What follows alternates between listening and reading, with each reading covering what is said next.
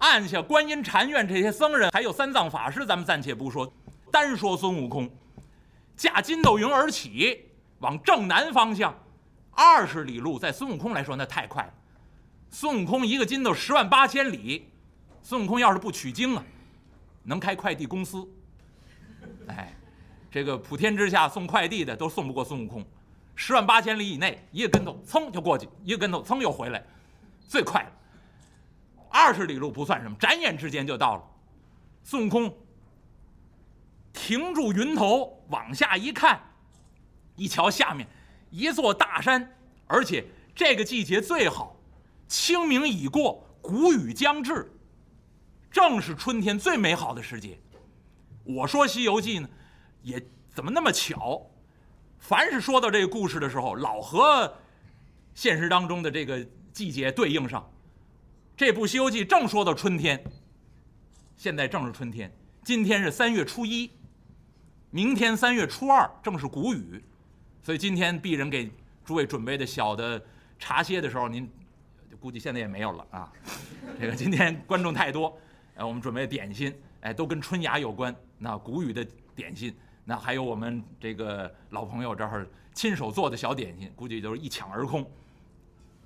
另外呢。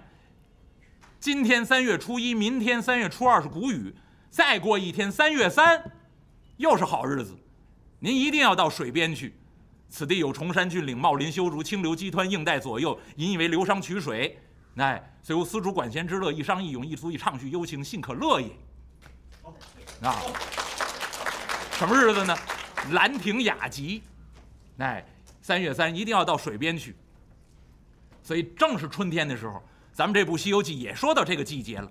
孙悟空按住云头往下一看，下面这座山，甭问，由观音禅院往南二十里路了。这座山必是黑风山。一瞧这座山呢，嚯，千岩竞秀，万壑争流，鸟鸣山欲静，花落树犹香，好幽静的一座山林。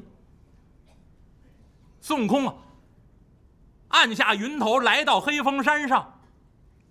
沿山路而上，寻找这座洞府黑风洞，找来找去，找去找来，没找着黑风洞。突然之间呢，就听见有声音，什么声音呢？似乎啊，有人在这儿吟唱诗歌，吟诗之声。孙悟空顺着这个声音呢，可就找过去了。一看，这个山坡，哎，有这么一块地儿，相对的比较平缓。而且现在正是春天，绿草如茵。这个细草刚长出来这么一层，嫩嫩的，就像一层绿毯子一样，点缀着一些小野花。而且就在这山坡，绿草如茵这个绿毯之上，坐着三个妖怪。这三位呢，居中而坐的这位，穿青挂皂一身黑。长得呢黑黑的愣愣的，黑了个翠，怎么这么黑？坐着这么一位，在这位的左边坐着一老道，灰布道袍，金簪别顶，手里拿着呢一柄马尾拂尘。在这位黑小子的这边坐着这么一位，这位呢？看这个穿着打扮呢，是儒生，读书人，叫白衣秀士。哎，就在这个山坡这儿坐着这么三位，这三位呢，看着天气不错，在这儿欣赏春天的景致。另外呢，吟诗联句，闲谈。孙悟空一看，这儿来这么三位，我呀。听听吧，孙悟空啊蹑足潜踪，找了块大山石，把自己身体引住了。从这山石后头探出个身子，偷偷的往这边瞧。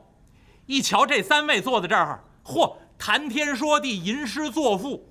尤其是这边这位白衣秀士，读书人嘛，儒生啊，在这块吟诗，吟着诗呢。哎，兴致来了，特别的高兴，脱口就唱出来了。其实过去这诗歌呢都能唱，这三位坐在这儿吟诗答对，你你吟一首，我吟一首。这黑小子坐在正中间呢，刚吟完一首诗，孙悟空在后头这儿听得清清楚楚。吟这诗什么呢？小燕子穿花衣，年年春天来这里。这吟完这首诗呢，这旁边这位白衣秀士一撇嘴：“哎呀，大王，今天您这首诗啊，不雅，太俗了。”这黑小子一听。你说我这个俗啊，你来个雅致的。哎呀，大王，我吟一首吧。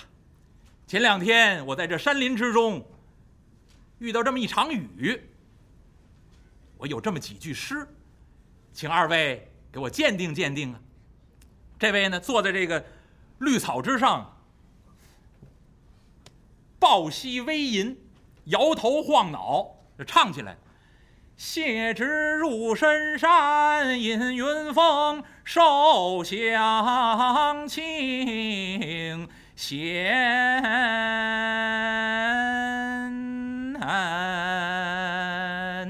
闷来时，父亲饮酒，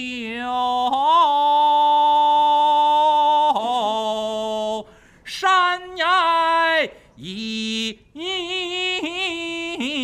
前忽见那西北前天风雷起，乌云滚滚河漫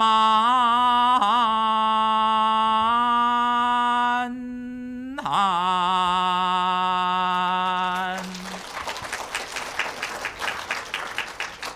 吟了这么几句诗啊。这叫什么诗？这叫单弦儿。吟完这几句诗，这黑小子坐在中间一听，一撇嘴：“哎呀，你这这这算什么呀？我听说呀，在南瞻部洲大唐国土，这个玩意儿叫单弦儿啊。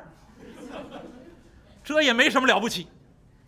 这几位啊，在这儿这儿吟吟唱唱，谈天说地，说点春花秋月，说点闲情。”另外呢，聊点修道的事，聊点炼丹的事。孙悟空在后头这一听啊，嚯，嚯，这几位真有闲情逸致啊！这要聊起来，聊到什么时候算个头啊？孙悟空在这山石后头隐着，侧耳静听，听来听去，听去听来，突然之间呢，这几位不谈这些修道炼丹呀、诗词歌赋、春花秋月这些事儿，这个话题算告一段落。坐在正中间这黑小子，看了看，哎，二位道友，后天是我母难之日。什么叫母难之日？生日，自己的生日是母亲的难日，所以中国人这话多好听，多讲究，母难之日。孙悟空趴在这石头后头一听，嚯，这妖怪有点文化呀。啊，生日就说生日吧，不说生日非得说母难之日，啊，别看他长得黑，啊，粗中有细呀，这是。再听这黑小子说，二位道友，后天是我母难之日，另外二位道友，你们有所不知啊，我最近得了个好宝贝。孙悟空趴在大石头后头一听，赶紧把耳朵支棱起来。好宝贝，什么宝贝？我最近得了个好宝贝，是一件锦兰异宝袈裟。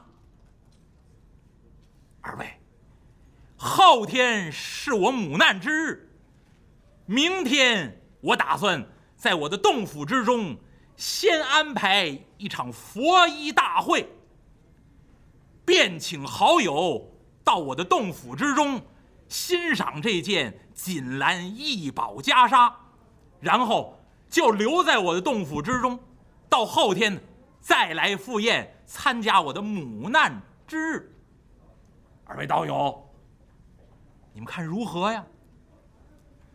旁边这老道一听，哎呦，大王，大王，您得了个袈裟，这可得告诉观音院那位老院主金池长老啊。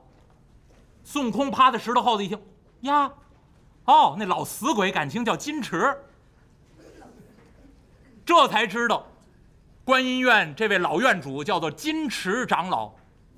这老道。跟这个黑大王说呢，大王，您得了袈裟，得请这位金池长老到您洞府之中，给您把把关、长长眼呢。那位可是收藏袈裟的专家呀。这黑小子一听，道友，晋升啊，往旁边瞧了瞧，幸亏山林之中没有旁人呐，咱们都是好朋友。导游，这件事千万。不能让金池长老知道，我呀得瞒着他点他那个人见着好袈裟，贪得无厌。哼，我这得了这么个好袈裟，要让他瞧见，必然想尽办法从我这儿给诓走。千万不能告诉他。明天，明天在我洞中佛衣大会，你们几个都来。另外，周围几座山林还有几个好朋友，我都请来。可别告诉这位金池长老。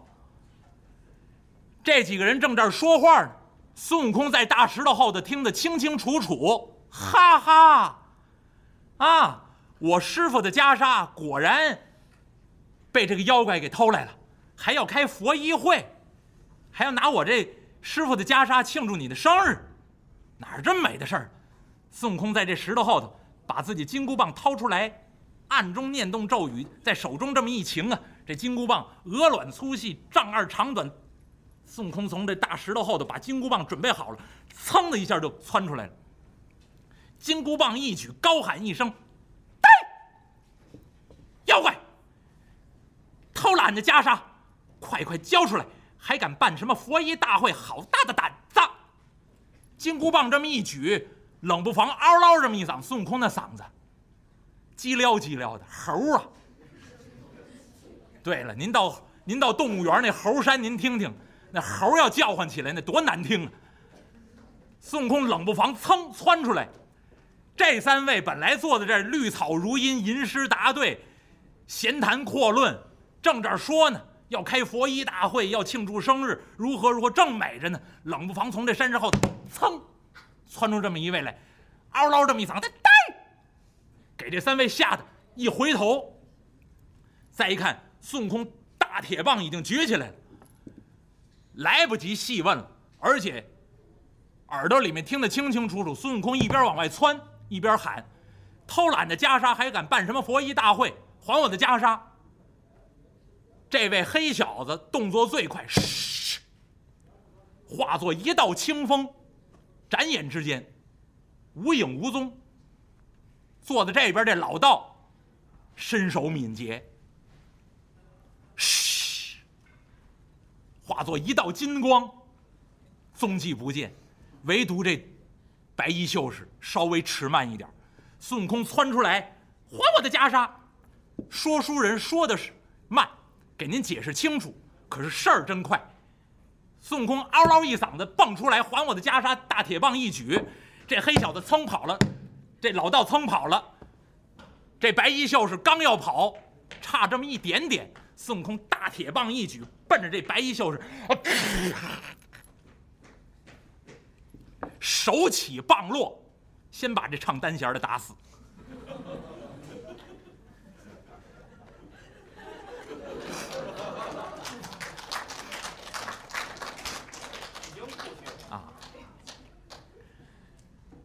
可怜呐，这白衣秀士啊学那么多年单弦儿。死在金箍棒之下，孙悟空把金箍棒交于左手，一伸手，把这白衣秀士提了起来。这一棒下去，打出原形来了，什么东西？白花蛇，一条蛇。孙悟空把这死蛇呀往旁边这么一扔，嘿，让那两个跑了。孙悟空啊，眼睛很管事，这黑小子化作一道清风逃走。孙悟空看着这个风的方向，大概齐呀。孙悟空顺着这风的方向就追下来，沿着山路找来找去，找去找来，果然看见一座洞府，石头的洞门关的紧而又紧。而且孙悟空啊，来到这石头洞门外头，抬头一看，这石头洞门上镶着一块匾额。匾额上面写的清清楚楚：“黑风山黑风洞。”哎，洞中有小妖的声音，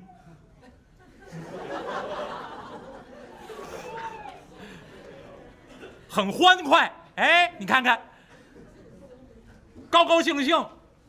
孙悟空啊，一听没错了，准是这儿。寺中僧人说了：“黑风山黑风洞有位黑大王，刚才那黑小子八成就是这黑大夫。”孙悟空。把金箍棒往地上这么一戳，用手一指，带，还我的袈裟来！孙悟空这么一嚷，洞里头本来有几个小妖，在里头蹦蹦跳跳，正那嚷呢。冷不防听见外面有人喊：“还我的袈裟！”这几小妖顺着门缝往外这么一瞧，哟，怎么来这么一位，长得忒寒碜点了，尖嘴嘬腮，满脸毛。这几个小妖不敢怠慢，撒脚如飞往里头禀报：“大王，大王，可了不得了！这位大王干嘛？正在洞中安排佛衣大会的事儿，准备这场佛衣大会，不少的安排呢，写请柬呢，准备什么样的菜肴啊？好多事儿，正这儿安排呢。把守洞门这几个小妖滋儿哇乱叫，撒脚如飞，跑到洞中，太王，太王！”可了不得了，您这佛衣会啊，别办了。外面来了个和尚，管您呢要袈裟。